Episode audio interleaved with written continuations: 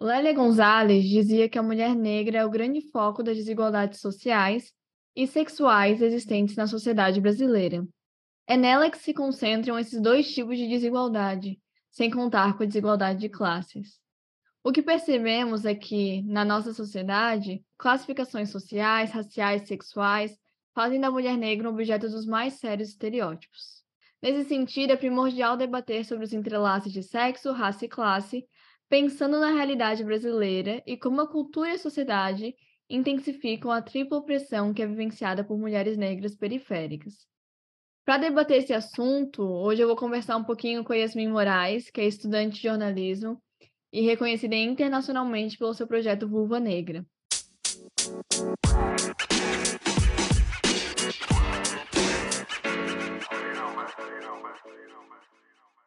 Inclusive, se vocês não acompanham, por favor, vão atrás no arroba Vulva Negra no Instagram. Seja bem-vinda, Yasmin. Eu estou muito feliz de te receber aqui.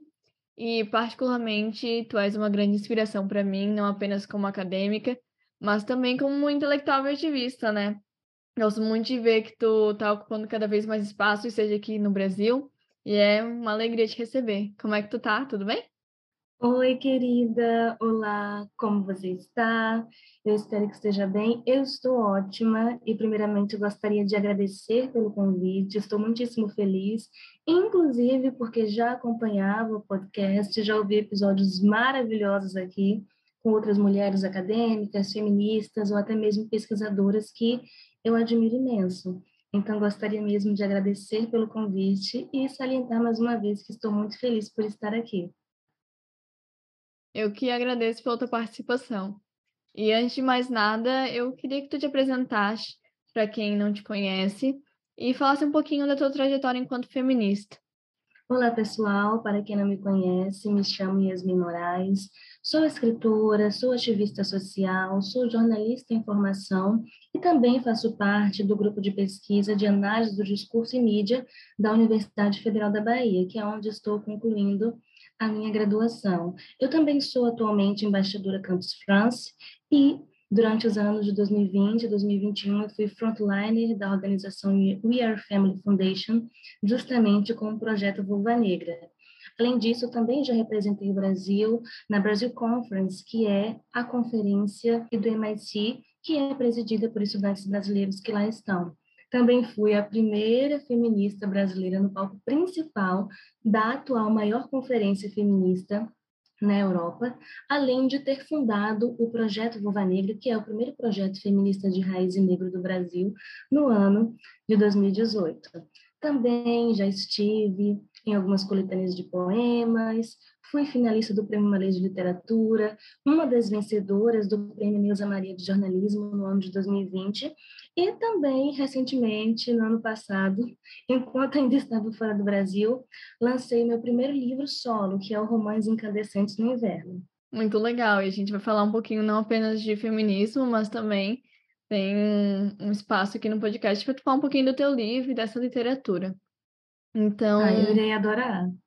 É, eu fico feliz que eu acho que poucas pessoas conhecem esse teu lado escritora também, né? Acho que elas são muito mais engajadas no projeto Vulva Negra, então é legal ter esse espaço também, né? É verdade. E eu penso que isso é um tanto complexo, porque, na verdade, eu comecei através da literatura. E, inclusive, os meus primeiros posicionamentos no digital, que foi quando eu tive um blog aos 15 anos de idade, foi voltado para as questões literárias.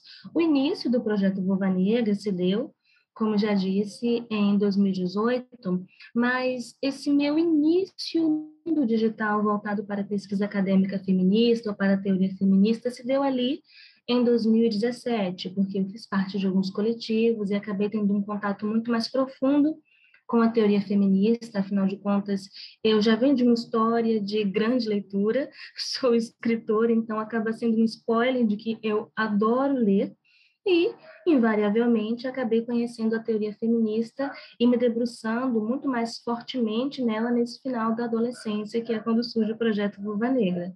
E já falando um pouquinho sobre militância, tem um debate liderado por muitas intelectuais negras que se refere à maneira como as primeiras militantes do movimento feminista eram brancas, na maioria dos casos, eram favoráveis à escravidão ou à exploração colonial de países do sul global. Dessa forma, tu poderias comentar como que esse movimento aconteceu no Brasil e como ele ainda se faz presente em coletivos feministas que não lidam com a questão racial com a seriedade necessária? Bem, essa é uma questão extremamente interessante. Primeiramente, porque nós estamos passando agora por um momento, não apenas no Brasil, como também em outros países, no qual temos vivido um determinado levante dos movimentos masculinistas, que aqui no Brasil muitas pessoas já conhecem por conta das redes sociais, como TikTok, entre outras, que é o auto-intitulado Movimento Red Pill, com sigmas e todas as suas segmentações e nomenclaturas para tipos de homens específicos, que é caracterizado por um ódio não apenas à figura feminina, mas ao movimento feminista em si. Então é interessante trazer este contexto atual, porque esses grupos, alinhados também a esse levante direitista que nós vivemos desde a eleição do ex-presidente Jair Messias Bolsonaro, sempre estiveram alinhados juntamente com outro grupo, que é um pouco mais complexo, mas que toca justamente na primeira parte da sua pergunta, que são as antifeministas, que aqui no Brasil se relacionam tanto com perspectivas religiosas, cristãs, como também com essa perspectiva um pouco mais reacionária, quando nós falamos, por exemplo, das suas participações em podcasts de Red Pills e contatos em geral. Então, esses grupos mobilizam muitas mitologias a respeito do feminismo, e muitas mitologias que, infelizmente, por vezes bebem de fatos históricos que são reais como, por exemplo, quando nós lemos o Mulheres, Raça e Classe, da comunista Angela Davis, e percebemos ali que, em um determinado momento, quando estava ocorrendo a questão dos direitos civis em relação às pessoas negras, mas paralelamente ao movimento sufragista, algumas sufragistas brancas, de certa forma, passaram a acreditar que a liberação do voto para pessoas negras poderia ser prejudicial para elas. Porque, no caso, os homens brancos escolheriam uma minoria específica para padrinhar, não escolheriam as duas em sua consciência. Então, nesse momento histórico e também em tantos outros momentos históricos, houve esse determinado embate quando pensamos nas questões auto-organizadas do movimento feminista, como nós o conhecemos no passado, e as questões relacionadas a outras minorias, como as minorias étnico-raciais. Mas, antes de tudo, é muito interessante salientar que, diferente do que muitas pessoas pensam, o feminismo não foi o primeiro movimento auto-organizado de mulheres em busca da sua emancipação. A grande chave do feminismo é que, além de ser um movimento social, teórico e histórico, ele também é estruturado com uma base teórica em um arcabouço extremamente complexo, que foi e continua sendo alimentado por mulheres de diversos contextos, continentes e países. Mas, muito antes do feminismo, enquanto movimento auto-organizado, já existiam outras iniciativas de mulheres, e é interessante conhecê-las, principalmente quando nós falamos, por exemplo, das organizações femininas que existiam nos continentes asiáticos, e isso falando do Oriente Médio, quando pensamos nos movimentos das mulheres curdas, ou quando pensamos, por exemplo, em algumas mulheres que estão na Coreia do Sul, que atualmente têm uma perspectiva muito mais arraigada do feminismo, mas que no passado também tinham suas movimentações, ou quando falamos do, do movimento que foi formado no continente africano, ou até mesmo aqui nas Américas, porque tivemos contribuições fantásticas de movimentos auto-organizados de mulheres até antes dos debates feministas. Por exemplo, eu sou uma mulher baiana, e a Bahia é conhecida por ter sido um estado que teve uma grande participação nos movimentos de independência do Brasil. E, inclusive, duas das heroínas da independência da Bahia, que concomitantemente são heroínas da independência do Brasil, são mulheres, quando pensamos em Maria Filipa e Maria Quitéria, ou até mesmo quando pensamos em outras figuras femininas de outros estados ou regiões, como a própria Dandara, que foi a rainha do quilombo dos Palmares, nós podemos perceber que quando falamos sobre esse contexto latino-americano, africano e asiático, muito antes dessa organização já existiam mulheres que tinham papéis emblemáticos. A única questão é que o movimento feminista ele veio com essa virada de chave do encontro de uma característica unitária que, de certa forma, abrangia todas as mulheres. E isso gerando um arcabouço que poderia vir a fundamentar um movimento que tocasse todas as mulheres, apesar das suas necessidades específicas. Então, quando trazemos novamente para esse contexto latino-americano, é interessante remarcar que sim, houve diversos embates relacionados à questão racial, à questão econômica e até mesmo à questão imigratória dentro do movimento feminista. E uma autora da atualidade que fala muito bem sobre isso e que eu recomendo a todos vocês é a Françoise, Françoise Verger, autora do livro Um Feminismo Decolonial. Ela fala justamente a respeito desse papel da mulher que foi historicamente subalternizada não apenas pelo seu sexo, mas também pela sua raça e pela sua nacionalidade dentro do movimento feminista. E como isso gera um atrito dentro do movimento quando as questões raciais não são trazidas, abordadas e encaradas da maneira que elas devem ser. Então, sim, essa divisão racial, infelizmente, existe desde do início. Mas é interessante ressaltar que isso não significa que mulheres racializadas não tenham sua contribuição e que, inclusive, não têm contribuições que são algumas das mais significativas para o movimento feminista. Porque, por exemplo, quando nós pensamos Latinoamérica, a América Latina, nossos grandes nomes são principalmente Lélia Gonzalez, socióloga e feminista negra, militante ativista, que inclusive até hoje é internacionalmente reconhecida, e muitas pessoas lá fora têm feito pesquisa em feminismo a partir de Lélia Gonzalez, por exemplo. Então, é interessante fazer essa demarcação.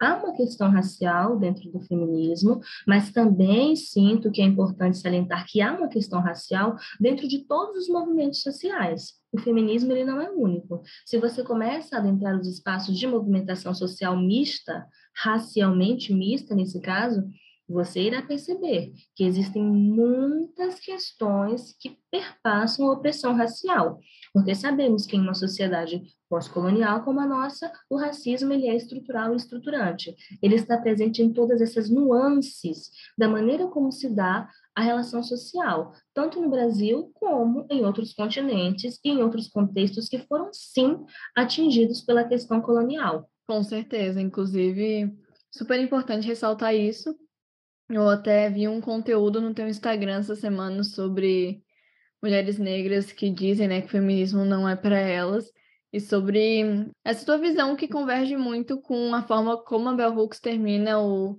E Eu Não Sou uma Mulher, né, que foi o primeiro livro dela, que ela coloca que essa a solução não é se afastar do movimento feminista, né, mas pensar um movimento feminista que, de fato, olhe para essas mulheres negras e pessoas demandas que são atravessadas também pela raça. Então, super coerente com o que tu falou, com o que a gente vem falando no Clube do Livro também. E outra questão que vale a pena ser abordada é sobre a misoginia, já que ela atinge mulheres brancas e negras de maneira distinta, ainda que algumas violências sejam comuns aos dois grupos, seja por aspectos históricos ou mesmo sociais. É nítido que precisamos direcionar um olhar centrado em mulheres negras, se quisermos um movimento feminista que realmente inclua todas as mulheres, e aí, como militantes, como ativistas e até como intelectuais, como que a gente pode fazer isso? Nossa, Manuela, essa pergunta é sensacional. Primeiramente, eu penso que é importante localizar as pessoas em todos esses aspectos, porque quando falamos do termo misoginia, estamos falando de ódio generalizado às mulheres, e é muito interessante salientar que até quando falamos da etimologia da palavra misoginia, é um ódio que ele é direcionado à vagina. É muito interessante pensarmos nessa constituição. Eu penso que acaba sendo muito ah, profundo, até em um nível de análise discursiva, até porque esse é o meu cenário dentro da academia, pois acaba nos fazendo compreender, até de uma maneira empírica, que esse ódio ele é embrionário substancial. Ele está incutido em tudo aquilo que se constrói dentro de uma sociedade dominada por homens, dentro de um contexto patriarcal. Então, acaba sendo muito complexo pensarmos na misoginia como esse pano de fundo macro, sem pensar nas suas segmentações também.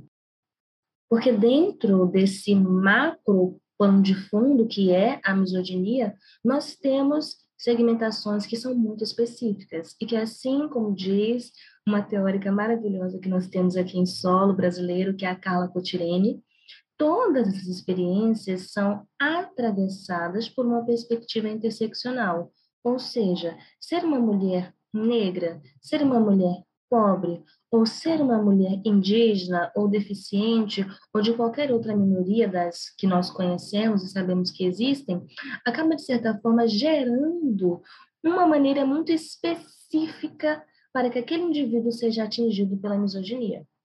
Existe um plano base, e é o plano que eu enquanto uma feminista de raiz negra defendo, que é esse traço unitário entre mulheres, que faz com que todas nós sejamos temidas e odiadas pelas nossas vaginas também, quando pensamos, por exemplo, na proibição do aborto, quando pensamos, por exemplo, nos estupros corretivos, ou no estupro como arma de guerra, ou na violência sexual como terrorismo a fim de manter mulheres politicamente contidas como casta social. E todas essas violências que se baseiam especificamente no fato de termos nascido pessoas do sexo feminino, nós percebemos que há esse movimento unitário dentro da execução da misoginia. Existe uma característica em comum que faz com que todas nós, pessoas do sexo feminino, mulheres, soframos com a misoginia. Mas existem essas pequenas segmentações. Por exemplo, quando falamos do sofrimento infligido às mulheres negras, nós podemos pensar conceitualmente em algo como a afromisoginia, que seria uma característica muito mais específica voltada a essa união da experiência racial e o ódio às mulheres que perpassa toda a vida das mulheres negras. Por exemplo, um termo apenas como a misoginia não daria conta de descrever esse sofrimento que é embrionariamente racial e sexual. Então, acaba sendo interessante percebermos esses pontos específicos também. A misoginia ela é essa experiência universal, mas que é atravessada por todos esses pontos. Então, quando pensamos na constituição do próprio movimento feminista, e isso na atualidade, quando pensamos em organização social e política, acaba sendo muito complexo pensarmos nesse levante pós-contemporâneo agora, porque quando nós estamos criando tudo isso dentro da perspectiva atual, sem enfrentarmos algumas questões que já estão dentro das nossas relações há muito mais tempo. Então, por exemplo, quando eu falo a respeito dessa sensação de rejeição que você muito bem citou das mulheres negras dentro do movimento feminista, estamos falando de uma rejeição que vem de um local em um país no qual a hierarquia racial ainda é muito forte. Então, sim, pode acontecer de você ir você, enquanto uma mulher negra, ir a um debate sobre feminismo e encontrar uma outra mulher que pertence a uma outra casta social, que pertence a uma outra etnia, falando sobre a babá dela, dizendo que ela deixou o filho com a babá para estar lá. Esses desconfortos raciais, eles estão presentes a todo momento. Ah, mas ela é da família.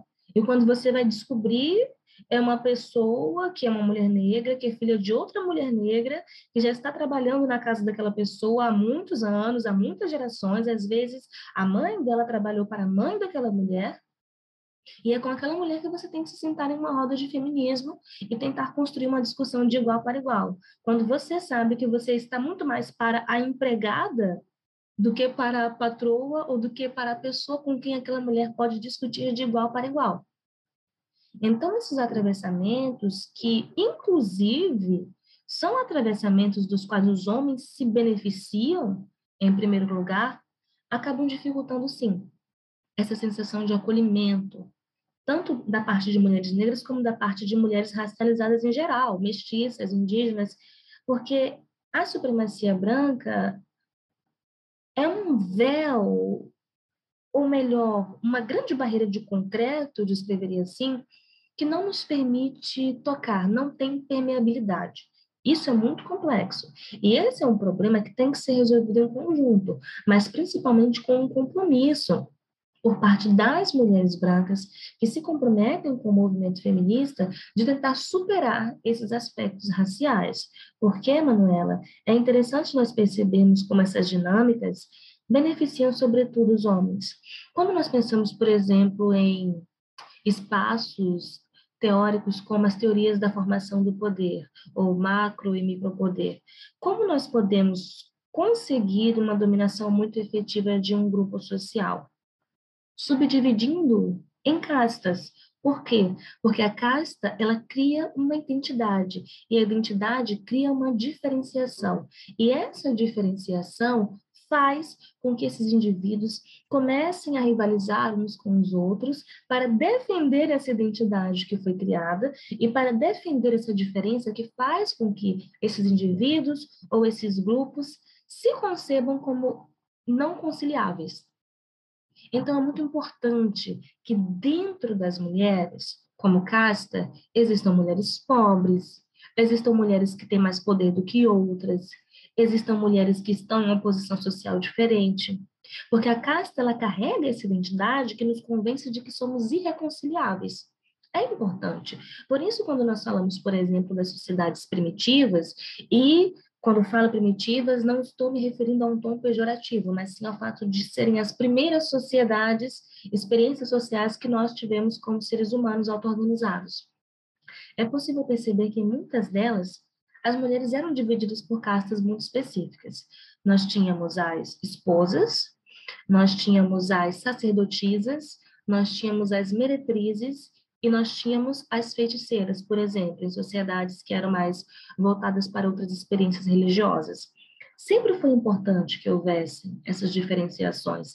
E é por isso que quando nós migramos desse polo para outro, que é esse polo da pós-contemporaneidade e tudo mais, somos todos iguais, é necessário haver a diferenciação pela identidade. É necessário que hajam diversas identidades, e identidades cada vez mais minúsculas e cada vez mais específicas. É necessário que as pessoas não se sintam conciliáveis. É necessário que as mulheres não se sintam conciliáveis, porque se você não concilia, se você não se senta para discutir, se você não pensa politicamente em conjunto, então não existe movimentação social efetiva. É importante que existam essas segmentações. E é por essas e outras que o racismo está extremamente a serviço do patriarcado. Porque qual ferida no Brasil, um país com um passado colonial terrível. Qual ferida maior nesse país do que a desigualdade social, racial e econômica? Complexo. Então, é interessante perceber que quando nós estabelecemos esse nível de compreensão entre mulheres, quando nós enfrentamos o racismo, e isso é um enfrentamento radical, é um enfrentamento que dói, porque nós, como feministas, e isso trazendo essa perspectiva até para mulheres feministas que não são racializadas, sempre falamos, o homem que quer verdadeiramente contribuir com o movimento tem que saber que vai doer, porque perda de privilégios é descer de um status de Deus e entrar em um status de mero mortal. É perder o seu privilégio. É não poder gozar das pequenas coisas, pequenas grandes coisas que você tem gozado desde que nasceu. E quando falamos sobre o estabelecimento dessa equidade racial dentro do movimento, estamos falando disso. É perda de privilégio, é sair de um status racial de deusa para um status de mera mortal. E a questão é: quantas pessoas estão dispostas a fazer isso? Quantas pessoas estão dispostas a factualmente sair dessa superfície que seria, ah, estou ao lado de mulheres negras, e efetivamente lutarem ao lado de mulheres negras, e efetivamente contribuírem para a criação de espaços seguros nos quais mulheres de todas as etnias possam se articular politicamente falando? Sim, é um grande desafio, mas a resposta é: até que ponto estamos dispostas a viver essa movimentação? Até que ponto é possível abrir mão de privilégios raciais? Até que ponto, de fato, estamos considerando 100% aquela outra mulher como uma humana tão digna quanto nós? Eu diria que essa pergunta, bem difícil e bem complexa, seria o início da resolução para essa questão. Nossa próxima pergunta é sobre tem a ver também com essa questão de raça e sexo, né? Então, é sobre feminilidade. Te ouvindo agora nessa última pergunta, eu fiquei pensando quanto a, a ideia de feminilidade, né? E os seus padrões, aquilo que é visto enquanto bonito na nossa sociedade e aquilo que não é visto enquanto serviçal, Isso vem de ideais racistas, né? Então, são os traços finos e eurocêntricos, as roupas nos padrões europeus de feminino, diversos fatores que são utilizados erroneamente para se definir o que é uma mulher e que muitas vezes não contemplam boa parte das pessoas negras, principalmente das mulheres negras. É como a Sojourner Truth falava, essa ativista estadunidense, que fez aquele discurso Eu Não Sou Uma Mulher, que inspirou o nome do livro da Bell Hooks que ela aponta ao denunciar a visão subhumana que era direcionada às mulheres negras do século XIX, que a forma como se constituía essa feminilidade não contemplava essas mulheres negras. E nesse interim, de que forma as mulheres negras seguem tendo sua mulheridade negada até os dias de hoje? Para responder a essa questão que também é muito complexa, eu gostaria de fazer uma introdução lendo apenas uma única frase de um dos meus livros favoritos da vida, que é o Sou Sua Irmã, da Audre Lorde. E a frase é essa: Eu não sou apenas um fragmento. Começamos daí. Porque quando nós falamos a respeito da construção da feminilidade, acabamos entrando em questões que até academicamente falando são complexas, porque, por exemplo, existe toda aquela discussão em torno do termo feminismo com F maiúsculo, porque muitas pessoas dentro e fora da academia defendem que, na verdade, existem feminismos e não o feminismo, algo um pouco parecido ocorre com a feminilidade, mas no caso da feminilidade eu diria que é assertivo. Por quê? Porque a feminilidade existe, na verdade, como um conjunto de regras, normas, expectativas e padrões sociais que são direcionados às pessoas do sexo feminino, a fim de socializá-las como mulheres e diferenciando aqui a pessoa do sexo feminino, a fêmea humana da mulher, porque a mulher é aquilo que a fêmea humana se torna após o processo de socialização. Então é importante deixar aqui no meu discurso agora essas duas instâncias não estão articuladas, elas estão desarticuladas. E por que eu digo isso? Porque essa construção da feminilidade não é estática e não é hegemônica. Por exemplo, dentro do continente asiático, quando falamos do leste do asiático, por exemplo, existe uma construção específica do que é feminilidade. Assim como em partes específicas do continente africano, existe uma outra construção do que significa ser feminina. Existem locais no mundo em que ser feminina é ter pelos, em que ser feminina é ser gorda, inclusive Infelizmente, se não me engano, era até no Sudão, existiam as casas de engorda, onde garotas eram levadas por suas mães para comerem até se tornarem obesas, porque naquele país, naquele momento histórico, aquilo é que era ser atraente e aquilo é que era ser feminina. Então é interessante nós estabelecermos esse local, que a feminilidade, apesar de utilizarmos o termo no singular, na verdade, é um conjunto de articulações que se modifica de país a país, de contexto histórico para contexto histórico. Mas existe um ponto em comum que une a feminilidade nesse grande F maiúsculo, que é toda a criação da feminilidade dentro de uma experiência sócio-histórica patriarcal tem como objetivo final oprimir e adestrar socialmente mulheres. Não importa se em determinado país ser feminina é ter o pé minúsculo ou ser gorda. Isso é irrelevante. Nesses dois contextos, essas mulheres estão sendo forçadas, estão sendo adestradas, estão tendo seus corpos controlados e, por vezes, até mutilados para a satisfação sexual, social e política dos homens do seu contexto histórico. Então, isso é a feminilidade. E quando nós falamos desse contexto atual, principalmente latino-americano e brasileiro, acaba sendo complexo, porque no Brasil nós temos uma experiência racial que é completamente artificial. Pessoas africanas foram traficadas para cá. Elas não eram nativas desse território, assim como as pessoas brancas que aqui invadiram também não eram nativas desse território. Então temos aí um embate e um imbricamento cultural que foi muito forçoso. Fomos forçados a interagir e a criar sentido a partir dessa interação. Então, mesmo a feminilidade dentro do contexto brasileiro tem suas especificidades, mas o seu plano de fundo central é como nós podemos controlar, dominar e adestrar os corpos das mulheres? Como nós podemos enfraquecer as mulheres? Como nós podemos dopar as mulheres socialmente falando? Feminilidade, dentro do contexto patriarcal, é sobre isso. E é tão sobre isso que, quando falamos sobre as suas raízes, pensemos nas roupas. Até um livro muito interessante aqui comigo que se chama Mulher, Roupa e Trabalho: Como se veste a desigualdade de gênero. Fica a recomendação, pessoal. Quando pensamos, por exemplo, na roupa, que é esse adereço que comunica tanto, roupa é semiótica, roupa é discurso, a roupa diz tudo sobre todas as coisas, sobre as pessoas que as usam.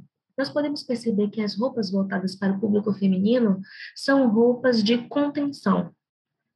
Já pensaram sobre isso? São roupas muito justas ao corpo. A beleza e isso tratando aqui nessa sociedade que tem uma feminilidade que é muito mais eurocêntrica, foi a que prevaleceu por conta do contexto colonial.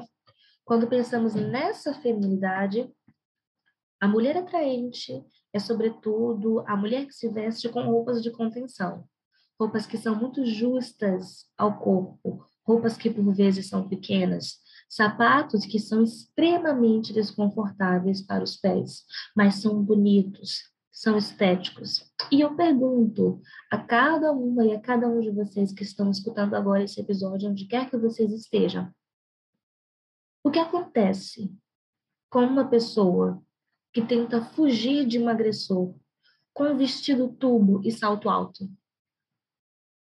Quanto essa pessoa consegue correr? Quanto essa pessoa consegue se movimentar para se defender? Quantos movimentos ela consegue fazer? O nível de locomoção de uma pessoa que se veste assim é reduzido, convenhamos.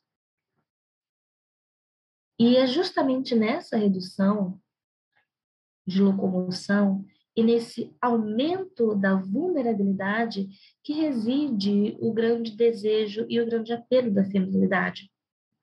E isso se torna muito mais explícito e eu falo explícito como algo que rasga de cima a baixo, porque quando nós observamos, por exemplo, as trends das redes sociais atualmente, tanto o TikTok como o Instagram, vamos perceber esse movimento da retomada da feminilidade clássica, que são garotas, por vezes classe média alta ou brancas, ensinando outras garotas como é ser feminina e o que elas devem fazer para serem cada vez mais e mais femininas. E é muito interessante, porque o que é dito? Use sempre roupas claras, fale sempre baixo, olhe sempre as pessoas e principalmente os homens de cima para baixo.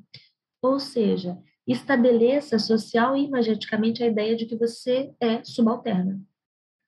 Se nós formos traduzir os gestos e as colocações que essas pessoas ensinam a essas garotas, a essas mulheres, é basicamente isso como ser subalterna. A feminilidade é o manual do oprimido. E isso quem diz sou eu, sim, aqui agora com vocês, mas também a de R. Graham, escritora do Amar para Sobreviver Mulheres e a Síndrome de Estocolmo Social, porque a feminilidade ela é essa faca de dois gumes. Ela é esse adestramento social e político das mulheres, mas também é a ferramenta que mulheres utilizam para sobreviver. Afinal de contas, quando nós pensamos, eu sou uma pessoa muito imagética, gosto de trazer imagens. Quando pensamos, por exemplo, na savana, e há um veado e há um leão. O que faz com que esse veado consiga fugir ou distrair o leão? O quão mais rápido, mas não apenas o quão mais rápido, mas o quão mais sutil ele consegue ser, quão mais silencioso ele consegue ser. A vantagem que ele tem frente ao seu predador é ser rápido e ser suave, não fazer barulho, não incomodar, não se fazer ser notado. E curiosamente, essas são questões e comportamentos que nós aprendemos dentro do nosso processo de feminização. Mulheres têm de ser silenciosas, porque mulheres que falam que pensam e que fazem qualquer coisa que as humaniza não são úteis ao sistema patriarcal e são um grande perigo para os homens. São um perigo iminente. Por exemplo, eu sou uma mulher extremamente polida, vocês devem perceber que a minha voz tem um tom relativamente brando, mas eu me considero muito perigosa. Eu me considero extremamente perigosa, porque o perigo está no discurso. Vocês compreendem que o perigo é mulheres falarem e despertarem esse desejo social de auto-organização umas pelas outras e umas nas outras. Quando a gente leu Eu Não Sou Uma Mulher da Bell Hooks, algo que chamou muita atenção no clube de leitura e algo que continua chamando atenção, né, é o fato de que quando a Bell Hooks ela fala do período escravocrata nos Estados Unidos, ela menciona que algumas, algumas mulheres que é, estavam sendo escravizadas, que eram negras, que estavam nessa situação econômica pavorosa de não ter liberdade, elas desejavam exercer alguma algum elemento da feminilidade, né? Seja trabalhar utilizando saias, ou seja, querer se é, ou ter trejeitos que eram vistos mais como mulheres brancas. Eu acho que muitas vezes quando a gente fala disso, existe uma leitura muito equivocada de inveja, né? Da branquitude só que num contexto em que a gente está sendo explorada, né, num contexto de escravidão, é, a questão não é inveja, né? A questão é sobrevivência. E se entender enquanto sujeito. Eu acho que em muitos casos, ainda hoje, é, mulheres negras elas buscam esses elementos que são vistos, são muito questionados, essa feminilidade que nos aprisiona e tudo mais, isso que tu pontuou muito bem. Mas, ao mesmo tempo, eu entendo essa busca por esses elementos, e às vezes essa busca não crítica, porque existe uma ilusão que, performando a feminilidade, nós vamos ocupar um outro lugar, né? Ignorando que esse lugar também é de, de subjugação ao desejo do outro. Exato, com certeza. Porque ocorre exatamente como você disse.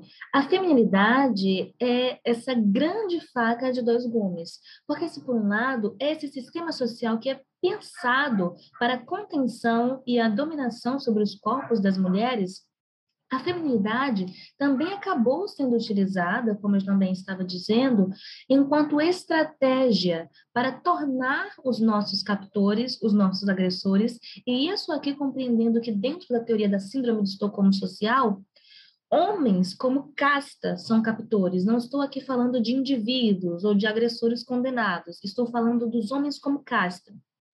Então, para até mesmo controlar as emoções ou tentar ludibriar os nossos captores, a feminilidade acaba sendo utilizada como ferramenta. Afinal de contas, quando nós entramos e caímos assim na toca do coelho da teoria feminista materialista, nós descobrimos o grande segredo que é a feminilidade foi feita de homens homens.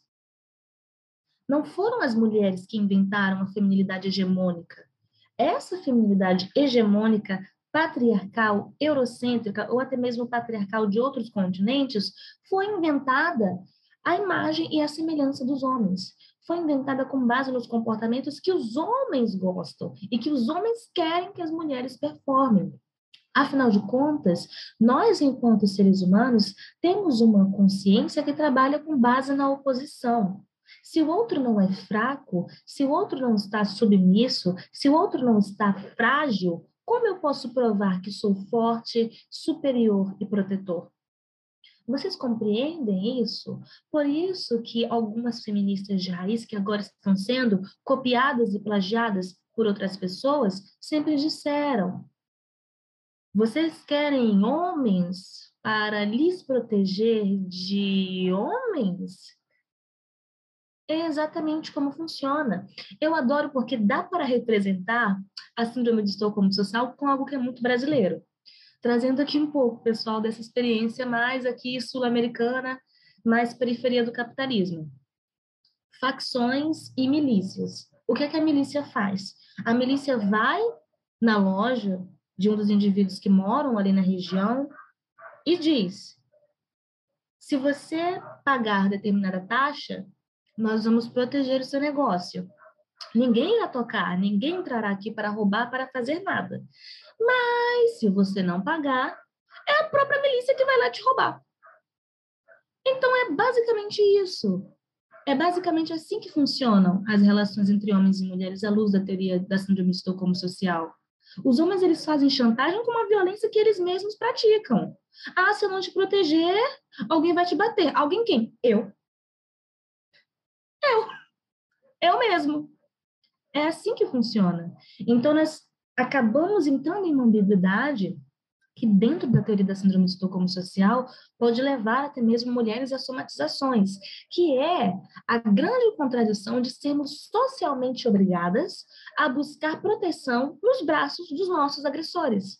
Porque concomitantemente aquele que agride é aquele que protege. Porque o que protege é o que agride. Essa pequena conexão que nós somos impedidas de fazer por conta das dissonâncias cognitivas, que são justamente esse movimento psicológico de evitar trazer uma racionalização que mostre verdadeiramente o teor da relação que você está vivendo. Por exemplo, Estou vivendo com um homem que é extremamente abusivo. A minha dissonância cognitiva vai me fazer sempre observar e pender para as coisas boas que aquele homem faz e desviar os olhares das agressões que ele inflige contra mim. E outra mulher maravilhosa, que eu inclusive amo, que é a Andrea Dawkins, dizia que as mulheres só sobrevivem porque elas esquecem. A única coisa que mantém mulheres vivas é o fato de que elas aprenderam a arte de esquecer, ou de ao menos fingir que esqueceram as violências que elas sofrem, principalmente quando se relacionam com homens. E isso mostra como o racismo é extremamente perturbador, porque vocês conseguem se dar conta, pessoas que não são racializadas, de que a opressão racial é tão desumanizadora que mulheres negras às vezes querem ser vistas como femininas para fugir um pouco do que é a opressão racial? Vocês conseguem perceber como é doloroso, como é pernicioso? Porque se a feminilidade da mulher branca faz com que ela seja um poodle do homem branco, a desfeminilização de uma mulher negra faz com que ela seja um burro de carga. Essas são as diferenças. Uma teórica da qual infelizmente não me recordo o nome, uma vez disse que ambas, mulher branca e mulher negra, são animais dos homens. A única diferença é que a mulher branca é um animal doméstico, que fica na casa do senhor, que às vezes recebe um afago, recebe uma ração premium. E a mulher negra é um animal do campo, é um animal que carrega peso, é um animal que é chicoteado, é um animal que é humilhado, é um animal que não recebe afago em momento nenhum. Mas as duas são animais do homem branco. As duas estão prisioneiras e cativas dentro do sistema patriarcal. A única diferença é que uma é um animal de afeto e a outra é um animal de trabalho. E é muito interessante trazer essa analogia bem bruta, bem desagradável, porque é ela que nos faz perceber que, assim como a classe média está muito mais próxima dos pobres do que dos ricos, as mulheres brancas estão muito mais próximas das mulheres racializadas do que dos homens brancos. Porque a violência sexual, a violência doméstica, elas estão aí. E não são cometidas apenas contra mulheres racializadas. Muitas mulheres brancas sofrem essas violências também. E então, no final do dia, olhando cruamente, elas estão mais próximas de quem? De quem elas mais desprezam. E essa é uma questão. Por isso é tão importante que mulheres se odeiem. Por isso é tão importante que mulheres repudiem quem elas são verdadeiramente. Porque essa repulsa e essa minimização, fechamento da identidade, faz com que nós nunca consigamos nos conectar e nos contactar. E eu sou completamente a favor das mulheres negras que evitam, porque abrindo meu coração, eu sou uma mulher negra feminista de raiz que já sofreu muito nesse meio. E já sofreu de mulheres brancas. Então, eu compreendo sim mulheres negras que não querem mais fazer esse esforço, até porque é hora da outra parte começar a fazer o esforço. É hora disso começar a ocorrer. Mas, retornando para finalizar a resposta da pergunta, a feminilidade ela é essa eterna faca de dois gumes. Por um lado, é o nosso aprisionamento, e por outro lado, é o sino que nós utilizamos para ludibriar os homens e tentar sobreviver mais um dia. Por isso que mulheres negras às vezes até inconscientemente se sentem tão desarticuladas por não estarem incluídas dentro da perspectiva hegemônica de feminilidade. Porque não estar incluída dentro dessa perspectiva, nesse contexto em que nós vivemos, é perder o sino. É perder a única ferramenta de ludibriação que nós teríamos para sobreviver o dia seguinte. Então, por isso também, não apenas por isso, mas por outras questões também, que os cabelos são muito importantes para as mulheres negras, porque cabelo crespo nunca foi feminino e nunca foi bonito dentro da feminilidade hegemônica. Então, nós sempre carregamos vários estigmas, porque o nariz grande, a boca grande, o rosto que é um pouco mais angular, nada disso nunca foi considerado feminino dentro da feminilidade eurocêntrica. Então, nós viemos ao mundo cheias de estigmas que nós precisamos mutilar e cobrir se nós quisermos minimamente ludibriar os homens e sobreviver um outro dia. Por isso que é tão violento para mulheres negras e por isso que é importante ter essa perspectiva interseccional até mesmo quando nós construímos uma crítica da feminilidade. Perfeita a tua colocação. Ah, acho que muitas vezes quando a gente debate feminilidade, fala de alguns outros assuntos referentes à teoria feminista e à vida de mulheres feministas, as pessoas acabam não fazendo muitos. vendo as particularidades, né? Entendendo que, de fato, existem diferentes perspectivas sobre os assuntos. E a feminilidade é um bom exemplo disso, né? Como que ela é violenta, e isso é indiscutível, mas ela é vista de maneira diferente a partir de grupos sociais e raciais diferentes. E agora também falando, né, sobre mulheres negras e feminismos, já que a gente já pontuou as questões raciais dentro do movimento feminista. E eu vindo da perfil que tu se identifica como uma feminista raiz, né? E a gente vê que muitas feministas que são feministas raiz, que produzem teoria feminista, acabam sendo muitas vezes brancas norte global.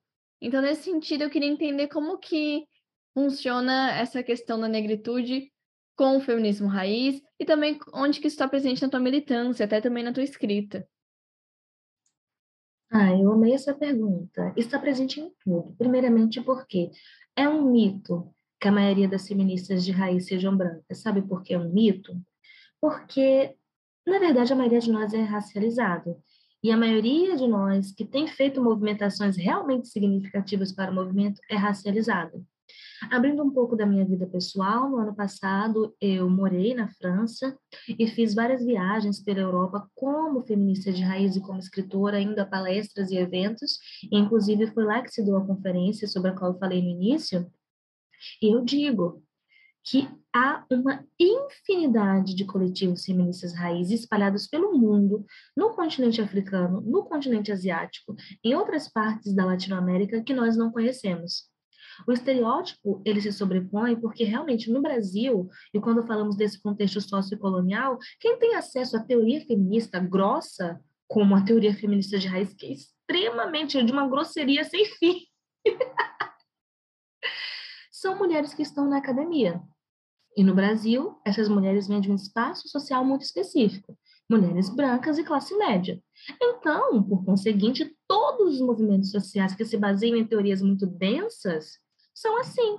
Se você vai observar os maiores representantes também de outros movimentos, quando pensamos na produção filosófica atual do Brasil, pessoas brancas, na produção socióloga atual no Brasil que tem feito sucesso nas redes sociais, pessoas brancas, até o próprio feminismo liberal. Quem são as maiores feministas liberais? Mulheres brancas. Então acaba sendo, de certa forma, até mesmo uma mentira. Uma mentira e uma desonestidade. Porque se fôssemos olhar sob esse prisma, todos os movimentos sociais que estão na internet, que fazem algum sucesso, são, de certa forma, encabeçados por pessoas brancas, com exceção, obviamente, dos movimentos raciais, o negro, o indígena e o amarelo. Com exceção desses, os outros têm uma maioria de pessoas brancas encabeçando na mídia social.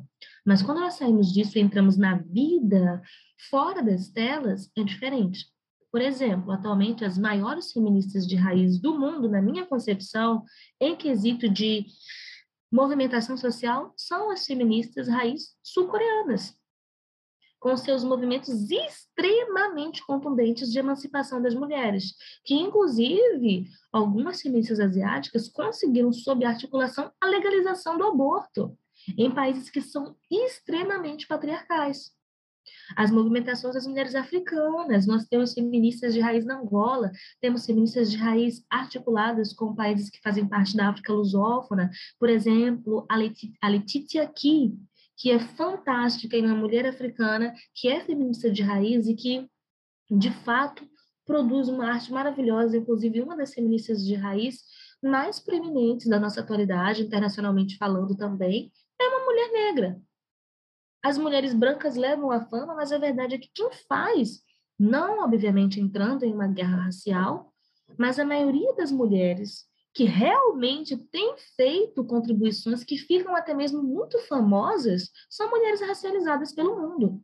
São as mulheres asiáticas, são as mulheres africanas em geral, são as mulheres negras, mestiças indígenas aqui do Brasil. Então é preciso também observar sob essa perspectiva até decolonial. Uma pessoa que me diz isso me faz até perguntar: quem são as feministas de raiz que você tem acompanhado? O que é que você tem lido? O que é que você tem visto? Porque o movimento ele não é apresentado por uma pessoa só. Tem essa questão também. Existem pessoas problemáticas no movimento? Vou dizer, existem. Mas elas não são as representantes. É importante observar todas essas perspectivas. Eu diria que se relaciona assim. E o Vulva Negra é indiscutivelmente teoria racial.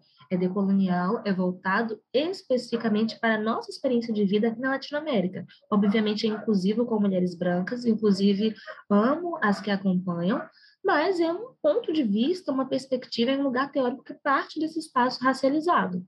Com certeza, é muito importante falar isso, porque até tendo visto historicamente quem são feministas que possuem um olhar mais materialista, a gente vê que mulheres negras elas estão encabeçando esse debate, né? Não à toa a gente começou esse episódio com a Lélia Gonzalez. E falando de Lélia, que é uma escritora e também já puxando para a tua escrita, eu vi que tu lançou teu livro recentemente, que tu mencionaste no início do, do episódio. E eu queria saber um pouquinho sobre o livro, claro, né? Então, fique à vontade para fazer o teu merchan. Mas também queria saber qual é o lugar que a escrita ocupa na tua vida e no teu ativismo. Então, fica bem à vontade para falar um pouquinho da tua obra. Ai, que pergunta maravilhosa! Eu adorei. A escrita é tudo que eu sou.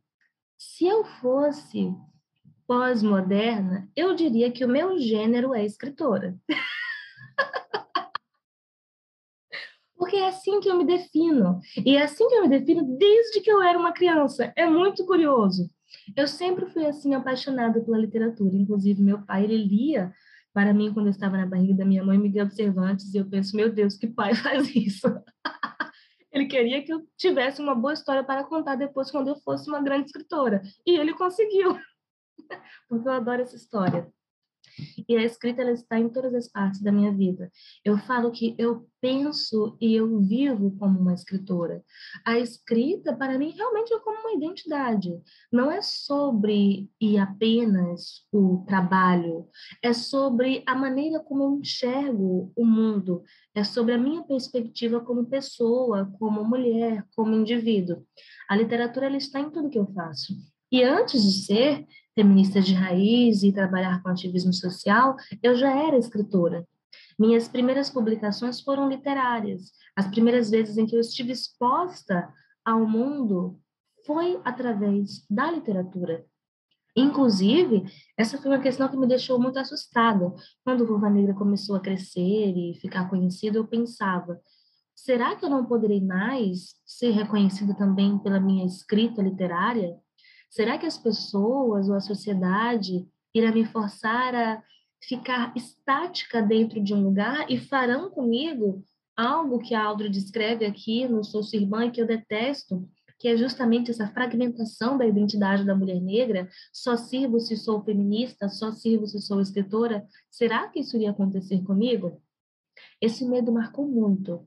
Esse meu início na literatura solo, por assim dizer, publicada. Mas com o tempo, eu acredito que eu fui me pacificando com a minha história. Eu ainda tenho medo que isso aconteça? Tenho, porque as duas Yasmins são muito importantes para mim. A Yasmin, feminista, ativista, pesquisadora, e a Yasmin, escritora. As duas são importantes. Eu quero que as duas sejam amadas e respeitadas. E o romance incandescente do inverno, o que eu posso falar sobre esse livro? Eu diria que até então é minha obra-prima, é o trabalho do qual mais me orgulho. E eu falo que eu sou muito ciumenta. Eu escrevi o romance, mas eu escrevi ele para mim. eu publiquei, publiquei, mas ele é meu. mas agora ele já é de muitas outras mulheres também. E é um livro que traz como plano de fundo e central a história da deusa grega da primavera e rainha do submundo, Perséfone. Então, o livro ele é prosa poética e poemas, porém ele realmente é completamente dividido como se fosse até mesmo um romance, porque nós percebemos que há o ponto inicial, que é essa fase coré, quando a deusa Perséfone ainda era uma jovem e estava ainda começando a tatear na vida, os momentos em que ela passa no submundo após o rapto ou após a estadia, porque não há um consenso dentro da mitologia de como isso ocorreu, e posteriormente essa ascensão de Perséfone ao trono do submundo, quando ela se torna rainha do seu próprio submundo e também a rainha do inferno. É muito interessante falar sobre isso, porque Perséfone, até dentro das simbologias e até dentro mesmo das questões de arquétipos, ela é esse arquétipo ancestral, o arquétipo que ela carrega no caso, desse feminismo obscuro, desse feminino profundo, desse feminino que é o feminino que fica debaixo da terra, que alimenta as raízes das coisas. E isso é belíssimo, porque é uma faceta do feminino que nós não somos ensinados a ver. Até mesmo eu, como uma mulher feminista, quando eu penso no feminino, depois de todas as minhas escrituras e leituras, é difícil pensar nesse lugar de força, porque nós estamos a todo momento sendo bombardeadas. Ah, mulheres são tão oprimidas, mulheres sofrem isso e sofrem aquilo. Mas depois, quando eu parei para pensar, é isso uma elucubração bem antiga, eu percebi que, na verdade, mulheres são as criaturas mais fortes que existem.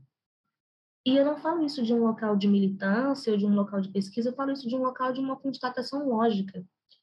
Porque existe um nível da experiência humana que só mulheres podem atingir. Um nível que vem de um local que eu peco nesse momento, não importa se eu estou soando essencialista ou o que quer que seja, mas existe uma experiência dentro da grande experiência humana que é 100% feminina. E é esse lugar. E é justamente esse lugar onde as raízes são alimentadas. Eu sei que isso pode soar muito abstrato, porque é um pouco abstrato mesmo. E é desse local que vem a minha literatura. A questão masculina é: homens invejam a força das mulheres. Eles invejam quem as mulheres são sem fazer esforço. É isso que eu sinto quando eu escrevo sobre a deusa Perséfone especificamente quando eu escrevo sobre essa história. É muito potente dialogar com esse feminino que vem de um lugar que eu acredito que seja verdadeiramente feminino. Se alguém me pede para descrever o feminino, eu descrevo como poder.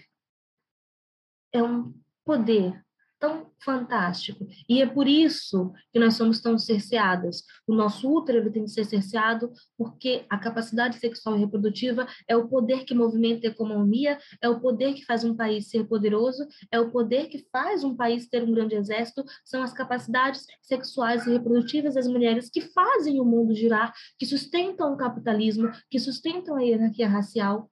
Então, as mulheres têm de estar a todo momento tendo seu poder controlado por outras pessoas, pelos homens. Mas o que seria se nós pudéssemos vivenciar e controlar nosso próprio poder?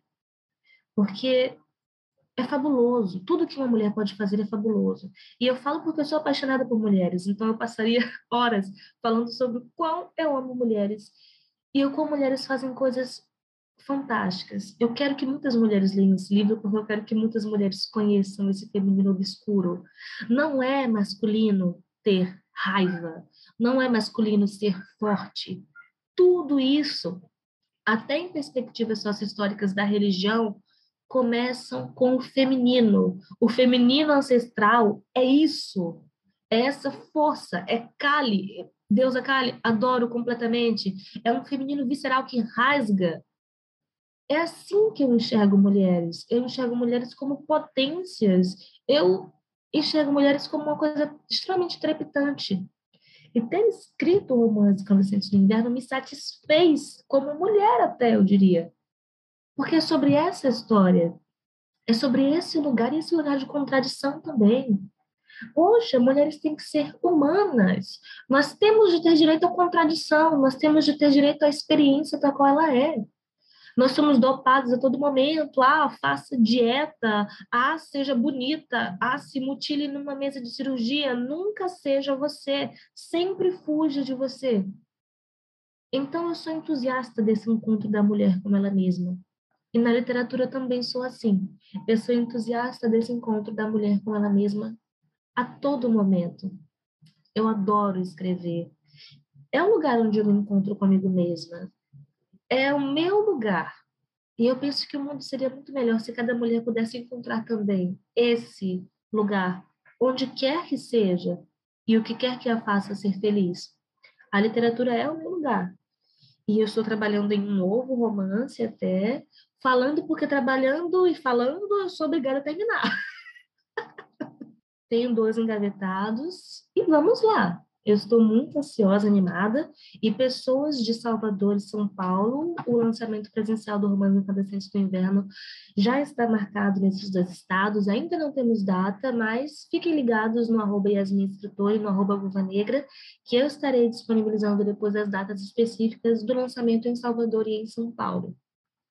E mulheres, sejam vocês mesmas, eu acredito que essa é uma mensagem que eu gostaria de deixar se já estivermos finalizando. E eu quero que esses sejam vocês mesmas. Não soe como nenhuma baboseira de autocuidado ou maquiagem, não é sobre isso. É sobre aceitar fazer esse trabalho visceral de se encarar e se reconhecer. Façam isso. Porque nenhum livro de teoria feminista, de teoria feminista de raiz, dá conta do poder que é se auto-reconhecer e se auto-afirmar e se autodefinir, sobretudo. Então, sejam vocês mesmas, mas antes, descubram quem vocês são. E vamos juntas sempre. Eu diria isso. Eu amei o que tu falou, e eu vou deixar o link do livro na descrição do episódio, tanto no Spotify quanto no Instagram. Então, quem quiser adquirir, eu também vou entrar nessa lista. E achei muito legal o que tu falou aqui no final, né?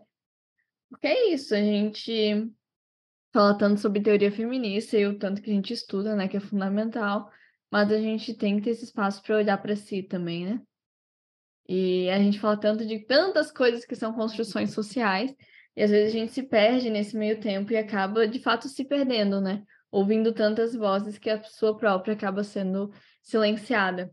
Então, fiquei bem animada para ler e também para te acompanhar nos seus próximos projetos.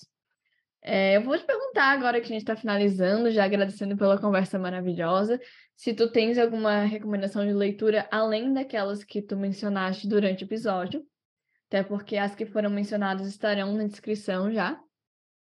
E se tiver mais algum recado final, acho que nem é necessário, né, pelo que tu falou nessa última resposta, mas se quiser dar um recado, se despedir, fica bem à vontade. Ah, querida, novamente, muito obrigada. Eu adorei a nossa conversa, foi maravilhosa. Amo o podcast, parabéns por ele, por esse projeto lindíssimo. E em relação às indicações, indico Sou Sua Irmã, da Lorde, indico O Lado Invisível da Economia, da Catherine Marçal, reindicando Mulher, Roupa e Trabalho, como se veste a desigualdade de gênero, Indico também o Vozes Insurgentes de Mulheres Negras indico alguns livros mais clássicos, como A Criação do Patriarcado, indico o próprio Amar para Sobreviver Mulheres e a Síndrome de Estocolmo Social, indico Por um Feminismo Afro-Latino-Americano, da Lélia Gonzalez, indico Um Feminismo Negro, da Patricia Hill Collins, e quem nunca leu Mulheres Raça e Classe, por favor, faça o favor de ler, e também indico outras bibliografias um pouco mais densas, mas que são extremamente necessárias, como aqueles escritos de Andrea Dworkin, como Woman Hating, mas é interessante salientar que esses não estão traduzidos oficialmente para o português, então é preciso ou lê-los em inglês ou francês, ou encontrá-los de outras maneiras, que fica a critério de vocês. Mas eu gostaria de finalizar assim, e agradecendo mais uma vez pela participação maravilhosa e por esse convite. Muito obrigada, querida, e beijos, pessoal. Eu que agradeço pela tua participação. Acho que foi um dos episódios mais legais de serem gravados, não apenas, né, pelo tema, mas também porque eu acompanho a Yasmin há muito tempo e a Yasmin foi meu primeiro contato também com esse lado mais materialista do feminismo, né? Então, a Manuela de 17 anos está muito feliz. E é isso, gente. Nos encontramos em 15 dias para o próximo episódio, um mês para a próxima entrevista e até lá. Até lá, pessoal. Beijos.